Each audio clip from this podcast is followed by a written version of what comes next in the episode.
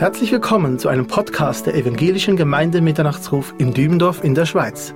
Sie hören gleich den Live-Mitschnitt einer Botschaft von Norbert Lied vom Ostersonntag, dem 9. April 2023, gehalten anlässlich der Osterkonferenz mit dem Thema Ewigkeit entdecken. Die Botschaft von Norbert trägt den Titel Die ewige Herrlichkeit. Zuvor hören Sie noch die zugehörige Schriftlesung aus Kolosser Kapitel 1, Vers 15 bis 19, gelesen von Hanno Herzler. Weitere Informationen zum Mitternachtsruf finden Sie in den Podcast-Notizen oder am Ende dieser Sendung. Wir wünschen Ihnen Gottes Segen beim Hören. Kolosser 1, 15 bis 19 Er ist das Bild des unsichtbaren Gottes, der Erstgeborene aller Schöpfung. Denn in ihm ist alles in den Himmeln und auf der Erde geschaffen worden, das Sichtbare und das Unsichtbare es seien Throne oder Herrschaften oder Gewalten oder Mächte. Alles ist durch ihn und zu ihm hin geschaffen. Und er ist vor allem, und alles besteht durch ihn. Und er ist das Haupt des Leibes, der Gemeinde. Er ist der Anfang, der Erstgeborene aus den Toten, damit er in allem den Vorrang hat. Denn es gefiel der ganzen Fülle, in ihm zu wohnen. Ja, einen wunderschönen guten Morgen zusammen. Ich wünsche Ihnen allen Gottes Segen an diesem Auferstehungsfest und ich möchte gerne noch mal ein Gebet sprechen. Danke. Ja, liebevoller Vater, alles ist für Jesus, deinen geliebten Sohn. Auch wenn wir jetzt diesen Gottesdienst haben, in aller eigenen Schwachheit. Herr, Lass uns Jesus sehen, seine Herrlichkeit. Öffne uns die Augen, damit wir sehen die Wunder in deinem Wort. Amen. Ja, Ewigkeit entdecken, die ewige Herrlichkeit. Und dabei geht es mir um diesen Text, den wir gerade gelesen haben aus dem Kolosserbrief, Kapitel 1, Vers 15 bis 19. Sie denken jetzt, ja, passt das denn so zu diesem Thema die ewige Herrlichkeit? Da habe ich mir jetzt was anderes drunter vorgestellt, dass der Norbert da mal so richtig erzählt, was im Himmel los ist und wie es uns da so geht und was wir da alles so sehen werden. Ich oder mir ist es auf das Herz gefallen, aufgrund dieses Textes zu sprechen über die sieben Herrlichkeiten Jesu. Und es ist mir ein Anliegen, das müssen Sie jetzt auch selber dann versuchen, wenn wir eine Herrlichkeit Jesu nach der anderen durchgehen, dann überlegen Sie immer, dass Sie, dass wir als Gemeinde Jesu, das werde ich wiederholen, zur Fülle gekommen sind in Jesus Christus. Also dass jeder einzelne Punkt, den Jesus betrifft, aus dem gelesenen Text auch die Gemeinde betrifft, denn sie wird mit ihm in Herrlichkeit erscheinen. Sie ist verborgen mit Christus in Gott. Ich habe einen Text gefunden von äh, Dr. Lehmann, Theo Lehmann, und der sagt, und das ist für mich schon einmal erquickend, auch am Ostersonntagmorgen, ich zitiere, die Zukunft der Welt liegt in den Händen von Jesus. Das sind die Hände, die sich für mich am Kreuz durchbohren ließen. Mit diesen Händen hat er meine Schuld weggenommen. Deswegen ist es für mich gut zu wissen, dass er auch meine Zukunft in seiner Hand genommen hat. Alles, was Jesus ist, alles, was er darstellt, hat er erworben am Kreuz von Golgatha in seinem Tod, in seiner Auferstehung zu unserer Gerechtigkeit und gilt deshalb auch seiner Gemeinde. Das ist schon Herrlichkeit genug. So, schießen wir los. Erster Punkt. Jesus ist das Abbild Gottes. Äh, der Text dazu, er ist gelesen worden, der das Bild des unsichtbaren Gottes ist. Das ist ah, sowas so wieder Gänsehaut kriegen, ja? Der das Bild des unsichtbaren Gottes ist. Jetzt wirst du vielleicht sagen, ja, was hat das jetzt mit mir zu tun? Der Norbert hat doch eben gesagt, wir dürfen alles auch irgendwie so kopieren und auf uns legen. Ja, das ist es ja. Der Johannes, der Apostel Johannes sagt ja, wir wissen nicht, was wir sein werden, aber wir werden ihm gleich sein, denn wir werden ihn sehen, wie er ist. Jesus ist das Bild des unsichtbaren Gottes und wir dürfen, was für eine unfassbare Gnade, einmal in sein Bild hineingeprägt werden. Ist das nicht toll? Amen. Du möchtest wissen, wer Gott ist? Du möchtest wissen, wie Gott ist? Ja, wie stellt man sich Gott vor? Der strenge Richter mit dem langen Bart und der Krone auf dem Kopf, Zepter in der Hand, beobachtend. Es gibt tausende Ideen, sich Gott vorzustellen. Aber es ist ganz einfach. Wenn du wissen willst, wer Gott ist und wenn du wissen willst, wie Gott ist und wenn du wissen möchtest, was Gott meint und was er mit dir vorhat, musst du auf Jesus schauen. Jesus ist das Bild Gottes. Nur in und nur durch ihn sehen wir Gott, den Vater. Denn eins ist ja klar. Die Bibel erklärt uns, Gott ist Geist, nicht wahr? Und von daher unsichtbar. Niemand hat Gott je gesehen. Auch kein Mose. Gott ist Geist und er ist unsichtbar, aber vor ihm selber ist alles aufgedeckt und bloß vor seinen Augen, heißt es. Er durchwebt und durchflutet alles, sieht bis in die tiefsten Gründe unseres Herzens. Gott ist unsichtbar. Das ist ja der Unterschied. Ja, sagen wir es so, was ist denn der Unterschied zwischen einem Götzen und dem wahren Gott? Kann man vielleicht so erklären, den Götzen siehst du, aber der Götze sieht dich nicht.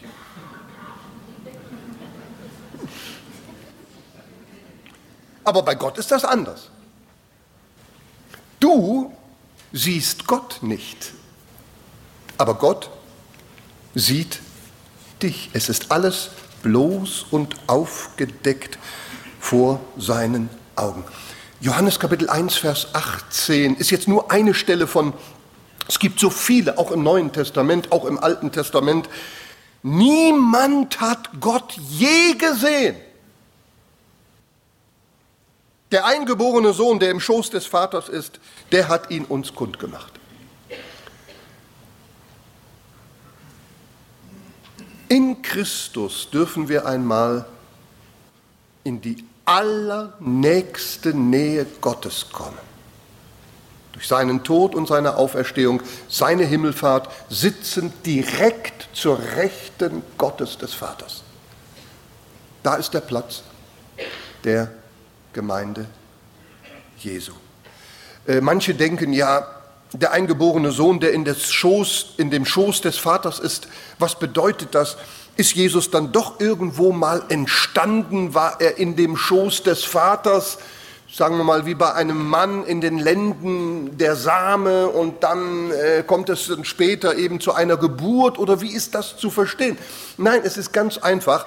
Wenn die Bibel sagt, im Schoß oder im, nicht auf dem Schoß, im Schoß des Vaters, dann deutet das auf die engste Beziehung, die man haben kann. Zum Beispiel, es gibt eine Stelle im Johannesevangelium Kapitel 13, äh, wie die Jünger mit Jesus zusammen sind und Johannes, äh, der, den, den Jesus äh, lieb hatte, der äh, sitzt neben dem Herrn Jesus Christus und da heißt es im Johannesevangelium Kapitel 13 in Vers 23 bis 25, wir lesen das jetzt nicht, aber da steht es Johannes 13, 23 bis 25, und Johannes war in dem Schoß Jesu und er legte seinen Kopf an die Brust seines Herrn. Ausdruck für allertiefste Gemeinschaft. Und das ist, was Gott äh, hat mit seinem Sohn und umgekehrt und was dieser Schriftabschnitt hier meint, von Ewigkeit her. Niemand hat Gott jemals gesehen. Aber Jesus ist von Ewigkeit her Gott gleich und steht als der ewige göttliche Sohn in einer unvorstellbaren engen Beziehung. Können wir uns vorstellen, was das bedeutet hat, als er das verlassen hat und rufen musste, mein Gott, mein Gott, warum hast du mich verlassen? Ja, hatten wir doch dieser Tage auch drüber gehört. Äh, um ein bisschen mehr zu zeigen, ich möchte damit ja auch erreichen, dass, dass Sie sich einmal freuen, dass wir einmal durch die Auferstehung Jesu ja, und Himmelfahrt da sein dürfen, wo Gott ist. Der Unbeschreibliche, aber immer in Christus, nur über ihn. Da gibt es äh, zwei wunderbare Stellen in der Offenbarung, im letzten Buch der Bibel, einmal in der Offenbarung Kapitel 1 und einmal in der Offenbarung Kapitel 4. Und an diesen beiden Stellen wird Gott vorgestellt. Die erste Vorstellung, in Offenbarung äh, Kapitel 1 ist die Vorstellung des Herrn Jesus Christus. Und da wird er beschrieben. Johannes sieht ihn richtig im Himmel. Er sieht ihn richtig als, er beschreibt es auch, als den Menschensohn, ja. Und ich wandte mich um, die Stimme zu sehen, die mit mir redete. Und als ich mich umgewandt hatte, sah ich sieben goldene Leuchter und inmitten der Leuchter einen gleich dem Sohn des Menschen. Also er erkennt ihn sofort. Der da steht in göttlicher Herrlichkeit, der auferstandene, gen Himmel gefahrene, das ist der Sohn Gottes. Wahrer Mensch auch ist er ja geworden, Sohn des Menschen. Und dann, wenn Sie jetzt weiterlesen würden in der Offenbarung Kapitel 1, dann würden Sie feststellen, wie Johannes das beschreibt, wie er den Herrn Jesus da wirklich sieht, wie er bekleidet ist. Also er sieht richtig sein Gewand, er sieht den goldenen Gürtel um seine Brust, ähnlich eines Hohenpriesters. Er beschreibt sein Haupt, er beschreibt sein Aussehen, er beschreibt seine Haare, seine Augen, seine Füße, er beschreibt seine Stimme, die er hört, er sieht seine rechte Hand und wie in seiner rechten Hand sieben Sterne sind, er sieht seinen Mund, er sieht sein Angesicht und vor dieser Göttlichkeit ist er so überwältigt, dass er zu Boden fällt. Und dann kommt der Jesus und legt ihm die Hand auf und richtet ihn wieder auf. Das ist die Beschreibung des Sohnes Gottes in Ewigkeit. Und in Offenbarung Kapitel 4 sehen wir Gott, den Vater. Aber wir sehen ihn nicht. Wir sehen ihn und sehen ihn doch nicht. Nicht wirklich. Er ist da, aber wir sehen ihn nicht wirklich. Er wird nämlich nicht einmal mit Namen genannt. Sogleich war ich im Geist und siehe, ein Thron stand in dem Himmel und auf dem Thron saß einer. Ehrfurcht. Jesus wurde gesehen als der Menschensohn.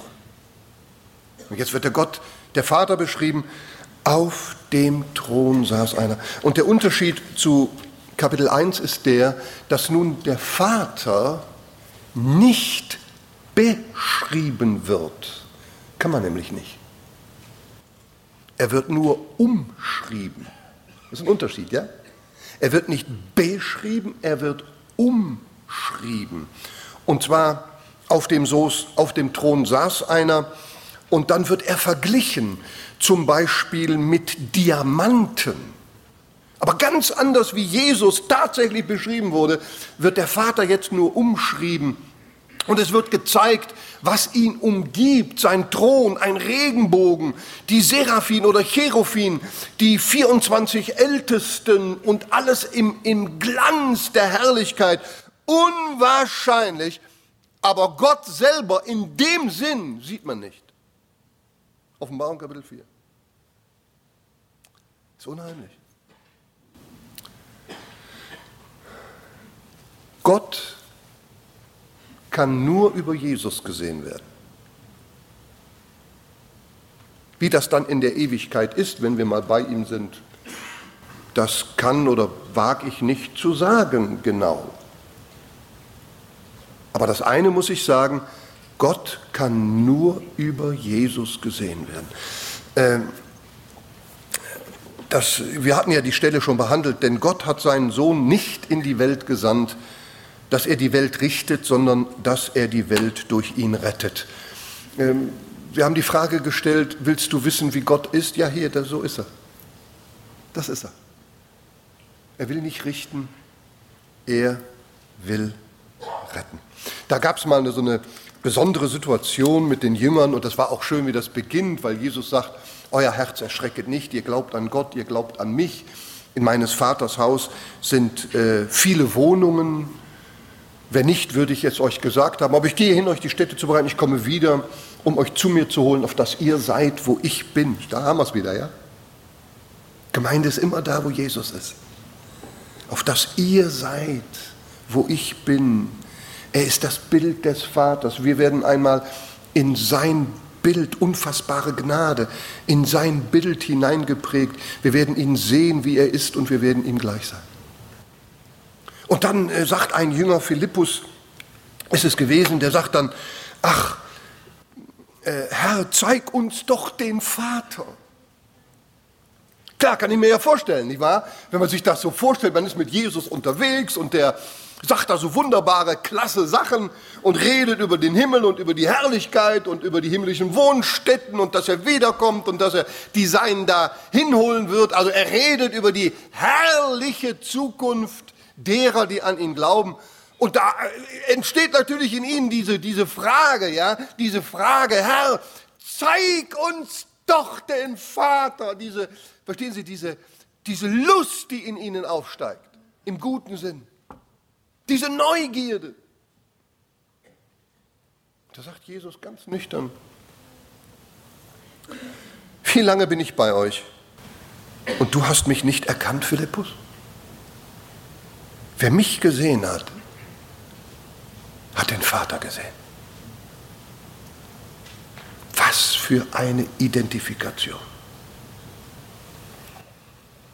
Alles, was Jesus auf der Erde tat, alles, was er sagte, alles, was er darstellte, war eine, ja, ich sag mal, eins zu eins Offenbarung des Vaters.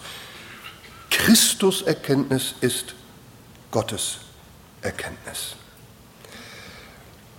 David Goding, wir haben ein Buch von ihm, ein Andachtsbuch von ihm in unserem Verlag, aber er schreibt in einem seiner Andachten über Jesus, über den Vater, den Transzendenten, weiter, da steht, über den Vater, den Transzendenten Allmächtigen, wurde nie etwas anderes bekannt als das, was die zweite Person der Trinität, der Sohn Gottes, bekannt gemacht hat.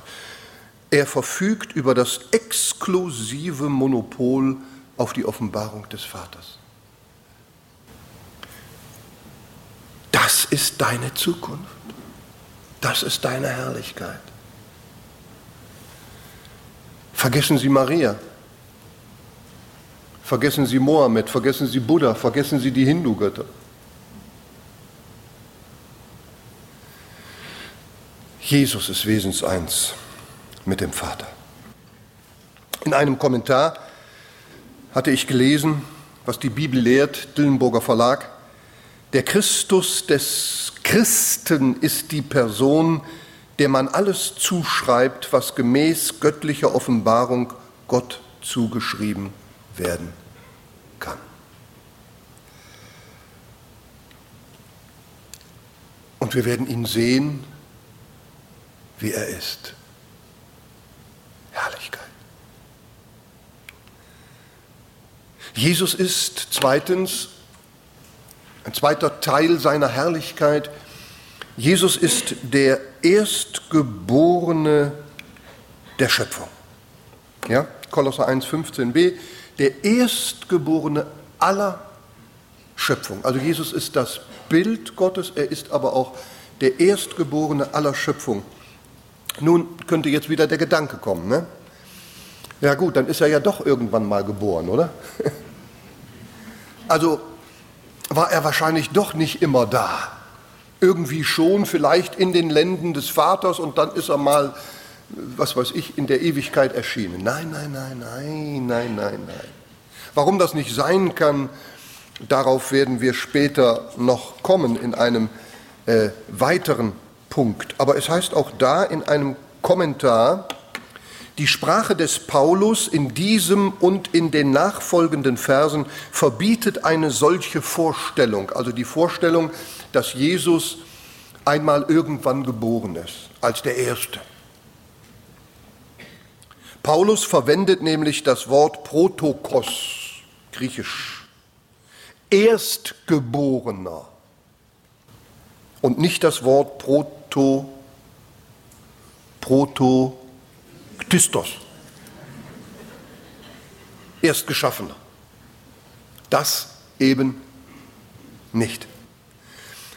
Ja, was ist denn jetzt damit gemeint, dass er der Erstgeborene ist?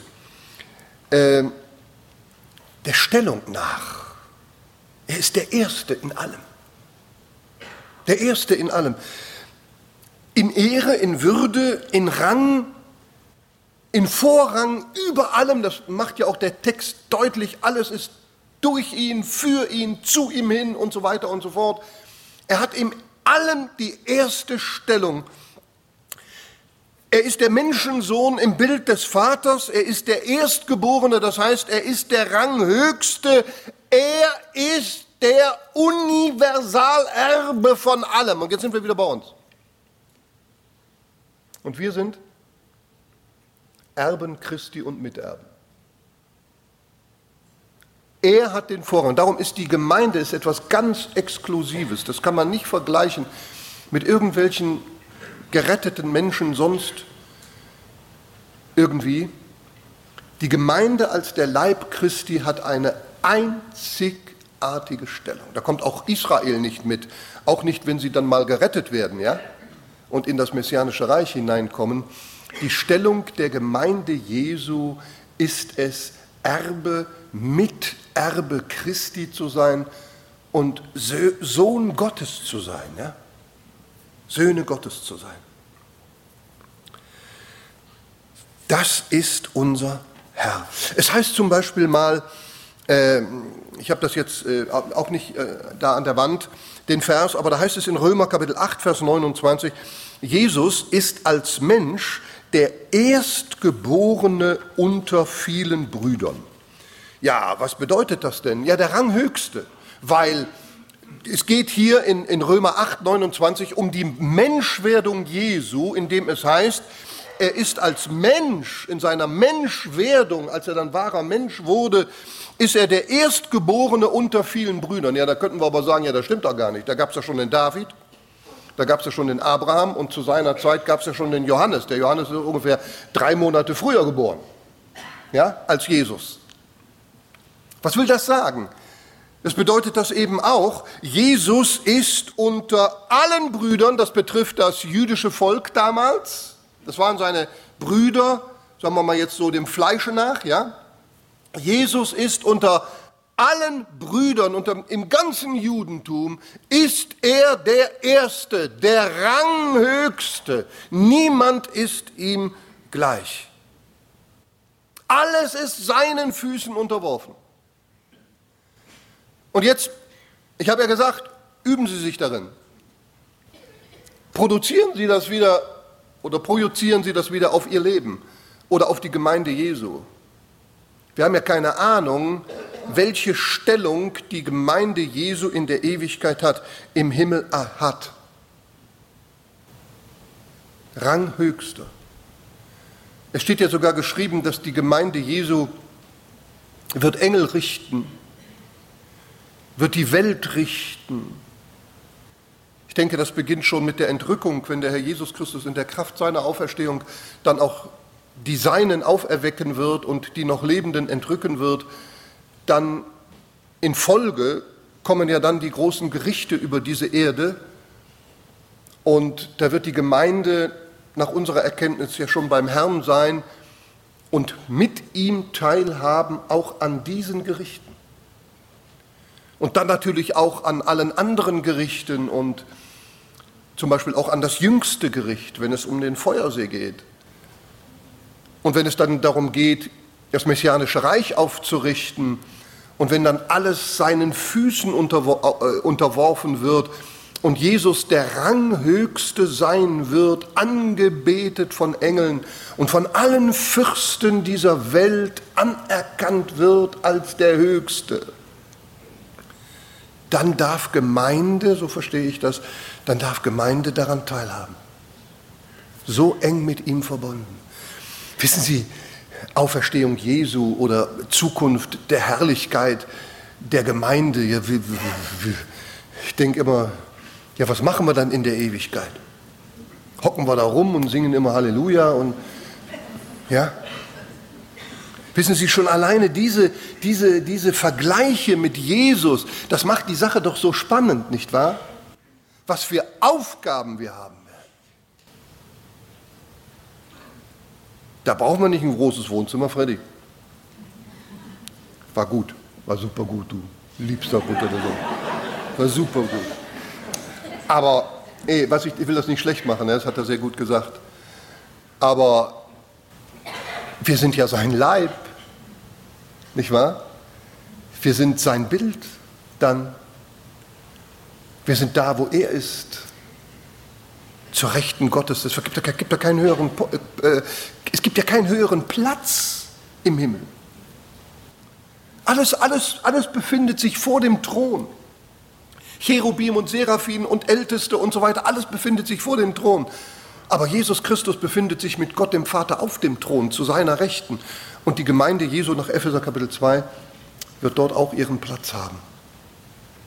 Begreifen kann ich das nicht. Welch eine Weisheit hat Gott festgelegt, alles vor Grundlegung der Welt. Und das schenkt er alles seinem Sohn das ist sozusagen, ich sage das mal billig, der Lohn Gottes des Vaters für seinen Sohn, dass er gekommen ist, dass er gestorben ist, dass er dann auferstanden ist am Sonntag, dass er gen Himmel gefahren ist. Und dann hat Gott einen Plan und den offenbart er ja Stück für Stück im Neuen Testament immer weiter, geht ja über die Evangelien hinaus in die Briefe der Apostel, die dann über unser Erbe im Himmel reden und aufdecken, durch Gott aufgedeckt bekommen, was er als Geheimnisse in seinem Herzen hatte. Ich lese gerade äh, den Epheserbrief, ich lese ihn jetzt das dritte, vierte Mal hintereinander durch und ich streiche mir den an und ich mache mir Notizen. Also diese unbegreiflichen Reichtümer in Christus.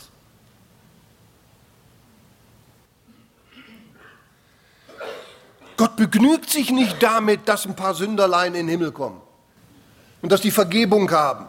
Natürlich ist das das Fundament, das Größte. Ja, das ist ja ganz klar. Aber Gott hat darüber hinaus viel mehr, viel mehr, viel mehr. Was meinen Sie, was das eine Anbetung wird für Gott den Sohn? Die Gemeinde dann mal im Himmel ist. Aber ich muss äh, irgendwie, muss ich da jetzt mal weiterkommen. Ja, und da sind wir dann eben beim dritten Punkt. Jesus ist der Schöpfer äh, denn durch ihn sind alle Dinge geschaffen worden, die in den Himmeln und die auf der Erde, die sichtbaren und unsichtbaren, es seien Throne oder Herrschaften oder Fürstentümer oder Gewalten, alle Dinge sind durch ihn und für ihn geschaffen. Also Sie merken, die Bibel, der Heilige Geist, ich möchte fast menschlich sagen, wie der sich angestrengt hat, das zu inspirieren, ne? um, um, um uns zu zeigen, was wir in Christus haben oder wer Christus ist, ja, durch den alles geschaffen worden ist, im Himmel und auf Erde, das Sichtbare und Unsichtbare, Throne, Fürstentümer, Herrschaften, das heißt, die unsichtbaren Geistwesen in der himmlischen Welt ist alles durch ihn geschaffen, durch Jesus Christus erschaffen. Ja, da kann er doch nur. Wer ist denn der Schöpfer? Gott.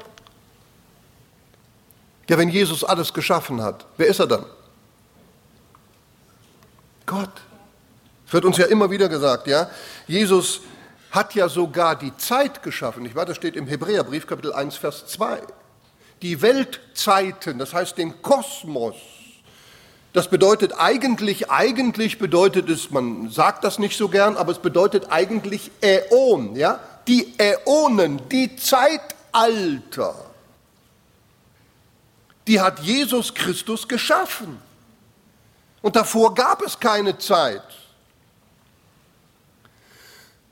Ja, wenn er die Zeit geschaffen hat, dann war er also schon vor der Zeit da, ewig. Ewig, er hat keinen Anfang. Und darum diese wunderbaren Stellen, das ist ja eine herrliche Parallele. Äh, 1. Mose 1.1 und Johannesevangelium Kapitel 1, Vers 1 und folgend. Im Anfang schuf Gott die Himmel und die Erde. Im Anfang schuf Gott die Himmel und die Erde. Und wir wissen ja jetzt durch wen. Durch wen denn? Durch Jesus. Und darum dann Johannes 1, 1 und folgend. Im Anfang war das Wort. Genauso wie Gott selbst. Ich kann ja das Wort von Gott gar nicht trennen. Also das Wort ist so lange da, wie Gott da ist. Ja? Und wenn Gott keinen Anfang hat, hat das Wort auch keinen Anfang. Sie können ja auch mein Wort nicht trennen von Norbert Lied, oder? Ich war kaum in der Welt, habe ich schon geschrien. Ja, es war da. Mit mir gleichgegeben. Im Anfang war das Wort bereits da. So wie Gott im Anfang bereits da war. Es gibt, das Wort ist nicht geschaffen, sondern das Wort schafft alles. Keine Schöpfung rief das Wort ins Dasein, Jesus ins Dasein. Im Gegenteil, das ewige Wort, Jesus in Person, ruft die Schöpfung ins Dasein. Und darum verwundert es uns nicht, dass wir im Johannesevangelium kein Geschlechtsregister Jesu finden. Da wird nämlich seine Ewigkeit beschrieben. Ja? Im Anfang war das Wort und das Wort war Gott und das Wort war bei Gott und, das, und so weiter und so fort. Da wird die Göttlichkeit Jesu beschrieben und darum ist im Johannesevangelium kein Geschlechtsregister, weil es um seine Ewigkeit geht. Ja, und dann ach, das gibt ja so schöne, ach, da könnten wir ja jetzt Kinderstunden halten und ach nee, wir könnten ja noch viel weiter reden. Also, wenn man sieht, wie der Jesus, er ließ das ja immer mal wieder durchscheinen, nicht wahr? Als er auf dieser Erde war, die Kraft, die er hat. Da kommt ein Hauptmann, dessen Knecht ist krank.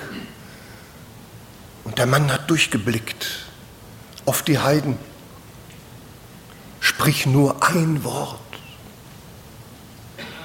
und mein Knecht wird gesund. Genau das passiert. Es gibt drei Auferweckungen in den Evangelien. Ein junges Mädchen, zwölf Jahre alt, ist gestorben.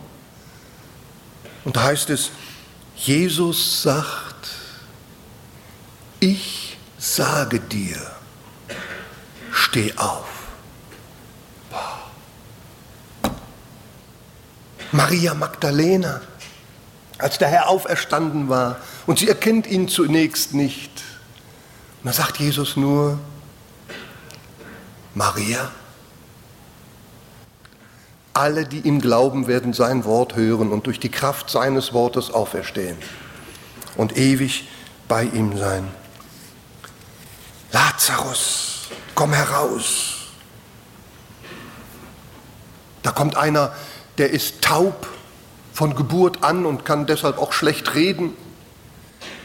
Und dann bringt man ihn zu Jesus und dann sagt Jesus nur, er legt seine Hand an das Ohr dieses Menschen und sagt, Ephata, werde aufgetan. Und alsbald konnte er hören und sprechen. Was für eine Kraft. Darum ist Jesus auch selbst aus den Toten auferstanden. Er hat gesagt, ich habe Macht, das Leben zu geben, ich habe Macht, das Leben zu nehmen. Ich kann es selber wiedernehmen. Ja, verstehen kann ich das nicht. Richtig gut erklären kann ich das nicht. Aber ich nehme es so, wie es geschrieben steht. Ich habe Macht, mein Leben zu geben. Ihr, keiner von euch nimmt mir mein Leben. Keiner. Ich gebe es selber. Aber ich habe auch die Macht, es wiederzunehmen. Und da stehen, ich glaube, es waren 16 Soldaten, römische Soldaten, Legionäre, die bewachen das Grab, bis an die Zähne bewaffnet. Die wussten, wie man das tut, wie man sich verteidigen konnte. Und da kommt das Wort und der Stein wird weggewälzt und Jesus steht auf. Die Bibel sagt, alle Dinge sind durch ihn und für ihn geschaffen. Das hatten wir eben gelesen. Aber jetzt mal einen Moment stille werden. Alle Dinge sind durch ihn und für ihn geschaffen? Ja, ich etwa auch. Hier in diesem Saal sitzt kein Mensch, der nicht gewollt ist. Wenn du hier sitzt, dann weil du durch ihn geschaffen worden bist. Das ist kein Zufallsprodukt, ja? Ich finde das immer schrecklich. Wir machen Kinder. Ich finde das, find das grauenhaften Ausdruck. Wir machen Kinder. Wir machen keine Kinder. Also ich habe kein Kind gemacht. Gott macht Kinder. Und darum ist auch alles für ihn geschaffen. Stell dir das mal vor, jeder Mensch auf diesem Erdenrund, jeder Mensch ist im eigentlichen tiefen Sinn in der Liebe Gottes für Jesus Christus geschaffen. Das ist deine Bestimmung. Das soll deine Herrlichkeit sein. Für Christus geschaffen sein.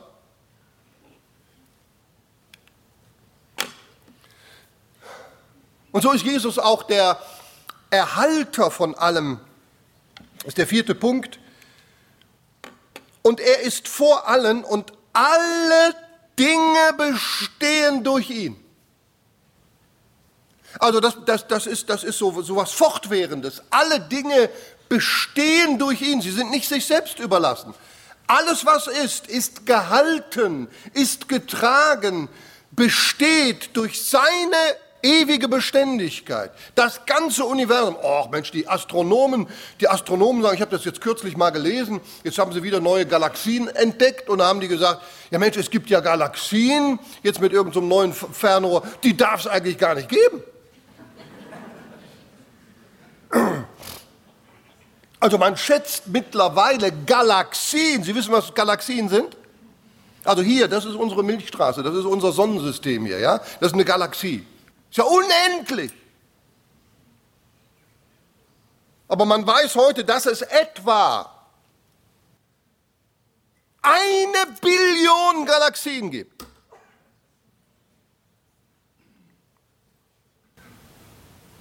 Und wir können unser, unser, unser Universum ja schon gar nicht mehr erforschen. Etwa eine Billion Galaxien, ich will die mal erklären. Jetzt nehmen wir mal unsere Nachbargalaxie, weißt du, wie die heißt? Äh, wir haben also hier unser Sonnensystem und dann gibt es ja das nächste Sonnensystem, das uns am nächsten ist. Wenn wir das erreichen wollen, mit Lichtgeschwindigkeit. Sie wissen, Lichtgeschwindigkeit in einer Sekunde 300.000 Kilometer. Ne? Also Sie könnten mit Lichtgeschwindigkeit unsere Erde in einer Sekunde siebenmal umrunden. Ne, wenn das hier so runterzählt, da unsere Uhr, ne? so äh, 23, 22, da bist du schon siebenmal um die Erde. Wenn wir in Lichtgeschwindigkeit unsere nächste Galaxie erreichen wollen, wären wir zwei Millionen Jahre unterwegs. Zwei Millionen Jahre. Und da kommen die, oh, Entschuldigung, nicht mehr, äh, sorry, und da kommen die und sagen, da kommen Außerirdische. Die, die besuchen uns. So mit so einer Untertasse. Ja? Die sind ja lange verwest, wenn, bis die hier ankommen. Ja. Und was das auch für ein Metall sein mag, womit die fliegen, aber das ist alles schon rostig und auseinandergefallen und, und, und, und so geht das geht doch gar nicht. Und da gibt es andere, die sagen, ach, Das mit Gott, das glaube ich nicht. Es hat schon so viele Menschen auf dieser Erde gegeben, wo sollen die denn alle Platz haben bei Gott? Und in der Ewigkeit. Ha! Ha! Jeder Mensch, der je gelebt hat, könnte eine eigene Galaxie haben. Eine eigene Galaxie. Eine Billion Galaxien. Ist doch unheimlich. Und das wird alles gehalten. Es besteht alles durch ihn, beständig. Wir müssen doch keine Angst haben, dass die Welt untergeht. Können wir uns noch so dran festkleben, ja, wie wir es gestern hörten. Was wollen die, die, die, die Erde? Es besteht doch alles durch ihn. Aber auch du. Manchmal fühlst du dich alleine, nicht wahr? Mutterseelen alleine. Wie sagt man, von Gott und Menschen verlassen? Niemals. Niemals. Jeder Atemzug steht unter seiner Kontrolle. Johannes 10, 28, ich gebe ihnen das ewige Leben und sie gehen nicht verloren in Ewigkeit und niemand wird sie mir aus meiner Hand reißen.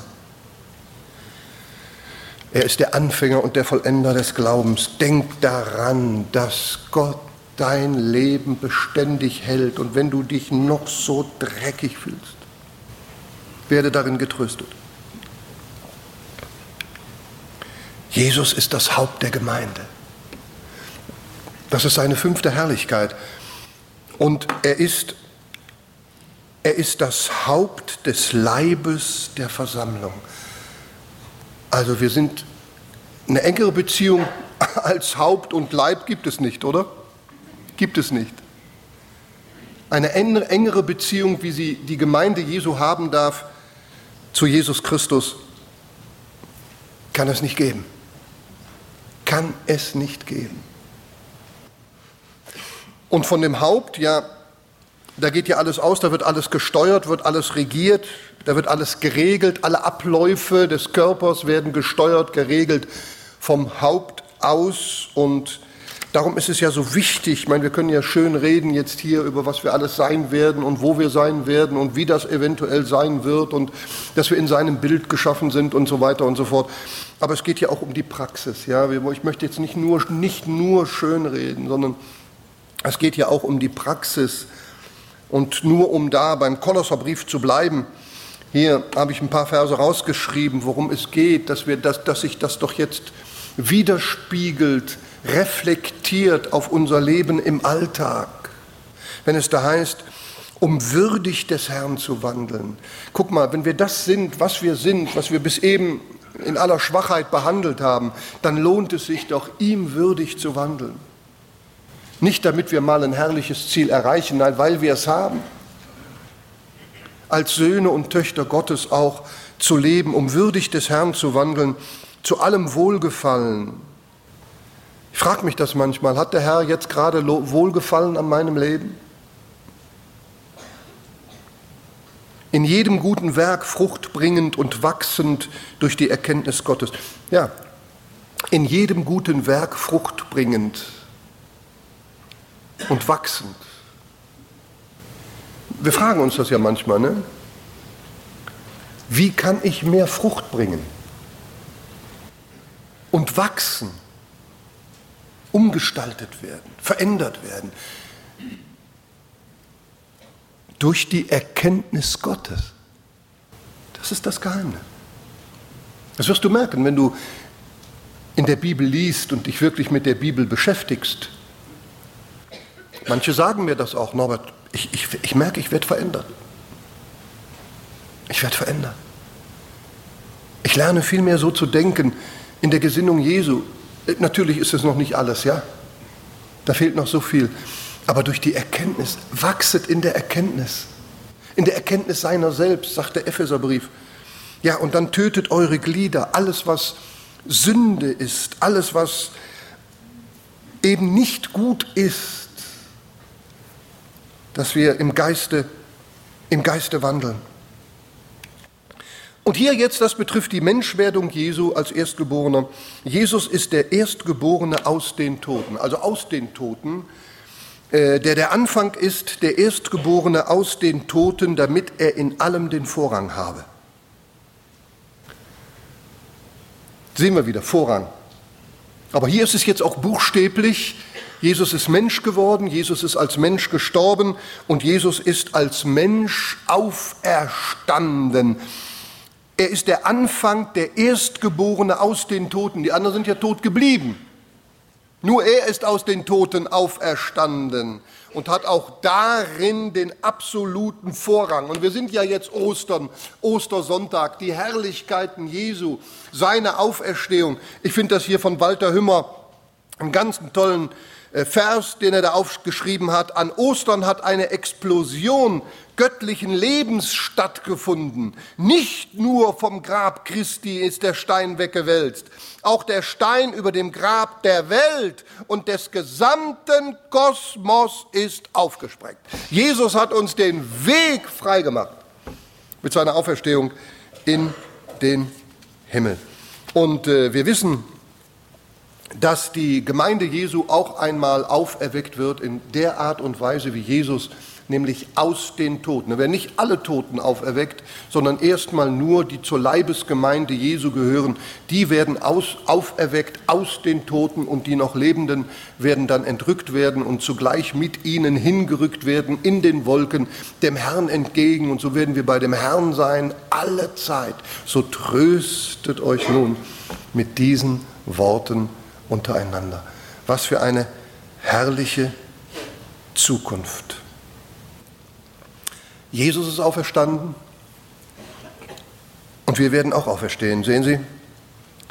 Wenn aber der Geist dessen, der Jesus aus den Toten auferweckt hat, in euch wohnt, so wird derselbe, der Christus aus den Toten auferweckt hat, auch eure sterblichen Leiber lebendig machen durch seine durch seinen Geist, der in euch wohnt. Das ist ja das Unterpfand, das Siegel, die Garantie, sein Geist, du bist wiedergeboren, du glaubst an Jesus, an seinem Evangelium, du bist gerettet, ja, wie auch Hartmut Jäger so schön erklärt hat, du, du, du hast eine Umkehr vollzogen, du gehörst zu ihm, dann wohnt sein Geist in dir und der wird dafür sorgen, dass am Tag der Auferstehung du auch auferstehen wirst, wie Jesus auferstanden ist. Und siebtens, Jesus trägt die ganze göttliche Fülle.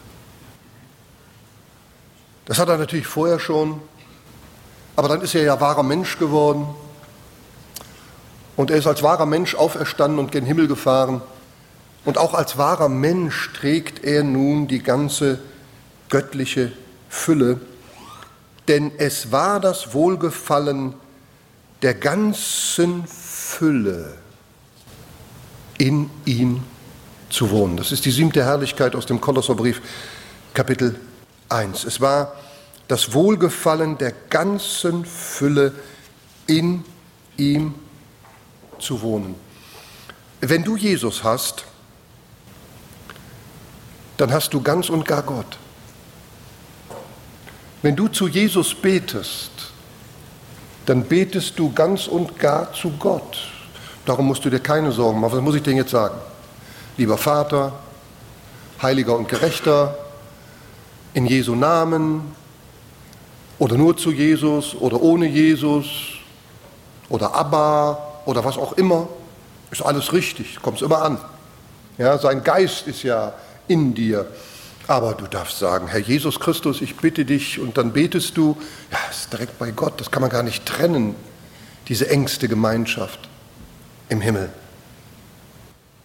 Äh, der Kolosserbrief sagt das so schön, denn in ihm wohnt die ganze Fülle der Gottheit leibhaftig und jetzt sind wir wieder bei uns. Und ihr seid vollendet in ihm, der das Haupt jedes Fürstentums und jeder Gewalt ist. Also das ist doch, das ist doch, unge nee, das ist doch glaublich. Nicht unglaublich, ja? Es ist doch glaublich. In Jesus wohnt die ganze Fülle und wir als Gemeinde sind in seine Fülle hineingenommen. Wir sind vollendet in ihm. Was wird das sein nach der Auferstehung? Da reichen unsere Gedanken nicht aus. Also alles das, was wir durchgenommen haben, äh, da können die Leute über uns sagen oder uns hinstellen, wie sie wollen. Da kannst du selber von dir noch so schlecht denken, vielleicht zu Recht. Demut ist immer gut. Aber das ist eine Tatsache, du bist vollendet in Jesus Christus. Und darum wollen wir auch die Nachfolge ernst nehmen.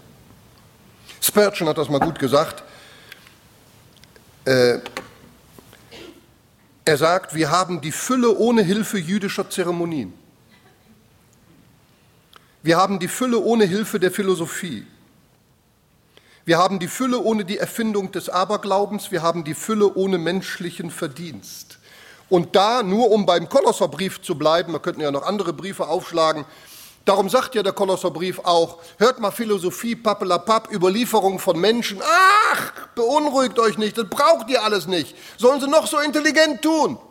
so philosophisch und am Fernsehen die ganzen Programme und es gibt ja keinen Gott und so weiter. Und er ist, Jesus ist nur scheintot gewesen.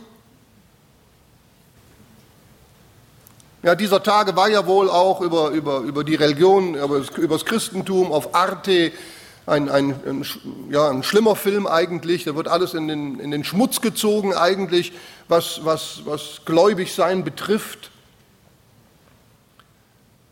Selbst Essen und Trinken Vorschriften für Essen und Trinken, äh, Feste, Sabbate, da kommen Leute und du musst den Sabbat halten, muss ich nicht. Ich habe in Christus die Fülle in allem. Ich habe in Christus in allem die Fülle.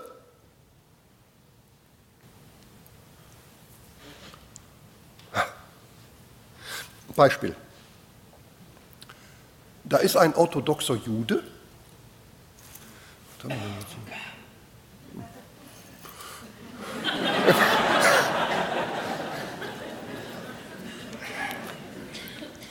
Da ist ein orthodoxer Jude, der kennt das ganze Alte Testament. Und er glaubt an das ganze Alte Testament.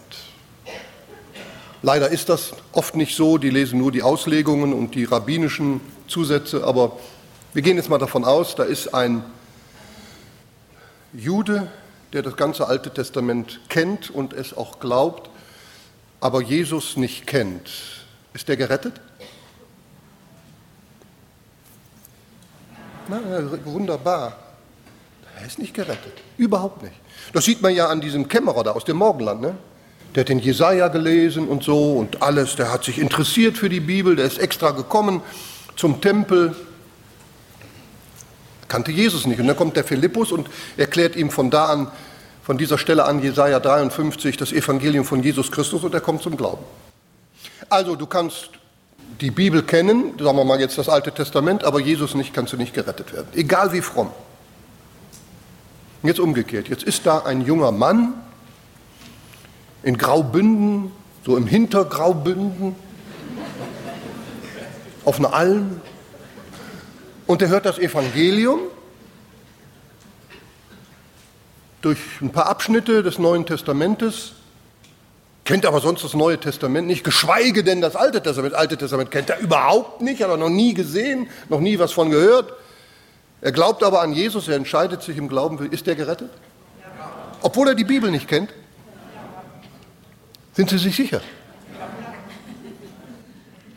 In ihm zur Fülle gebracht. Christus hast du alles. Ohne ihn hast du nichts und mit ihm hast du alles. Und auch wenn wir auch in dieser Welt, ich sage es noch einmal, ich möchte darauf zurückkommen, wenn wir auch in dieser Welt dargestellt werden als die Hinterwäldler und die Bibel, ja, die haben ja gar nicht so Unrecht. Also zumindest was mich betrifft. Was, was, was hat denn, guck mal, was nix ist vor der Welt, hat, hat Gott sich erwählt. Ein armen ein Pinselquäler, ein Maler, nichts Richtiges studiert, in der Schule dumm wie Stroh gewesen. Ja? Wenn ich nicht abschreiben durfte, habe ich ihn zusammengehauen. Ja? Was meinen Sie, was ich abschreiben konnte?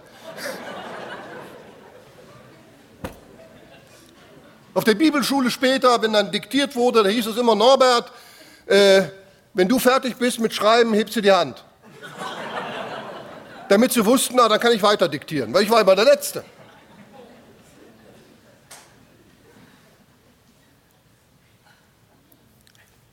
Ja, ein bisschen habe ich auch was gekriegt. Also. Aber ich will damit sagen, nicht das Kluge, nicht das Edle, nicht das Weise hat Gott sich erwählt.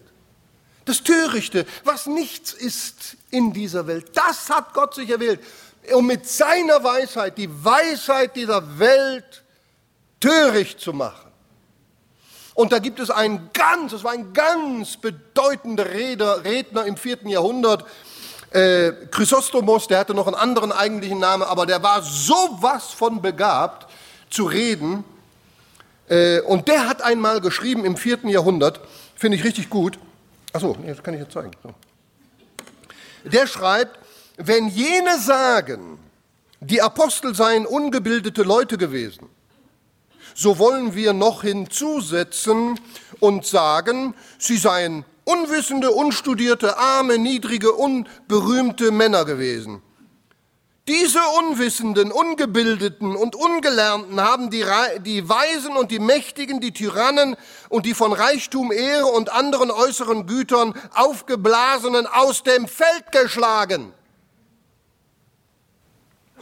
Daher ist es offenbar, dass die Kraft des Kreuzes groß ist und dass dieses nicht durch menschliche Kraft geschehen konnte. Und dann natürlich die Auferstehung unseres Herrn Jesus Christus. Ja, was waren das denn für Jünger? Ja, Paulus gut, der war studierter Theologe, würde man vielleicht sagen. Ne? Aber sonst die Fischer da.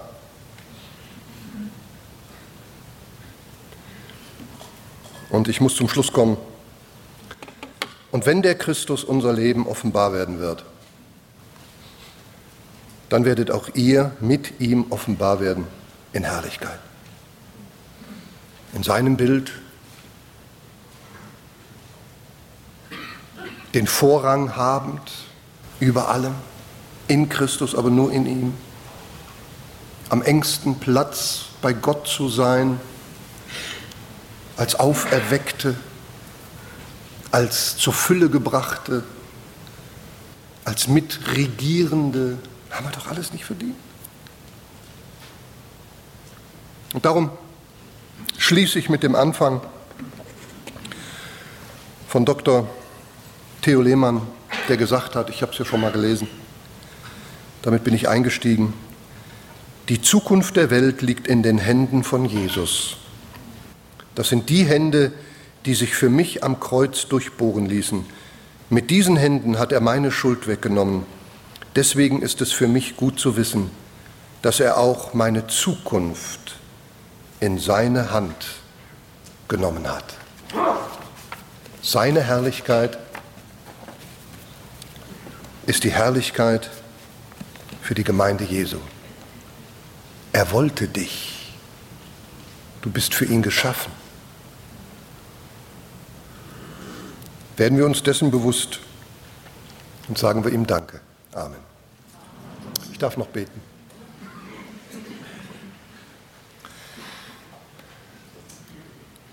Herr Jesus Christus, wenn wir dich haben, haben wir Gott. In dir haben wir alles. Du bist die Auferstehung und das Leben. Du bist genug für alles. Du bist der Erschaffer von allem und du hältst alles, du erhältst alles, beständig. Nichts ist sich selbst überlassen. Auch kein Leben auf dieser Erde. Alles ist in deinen Händen.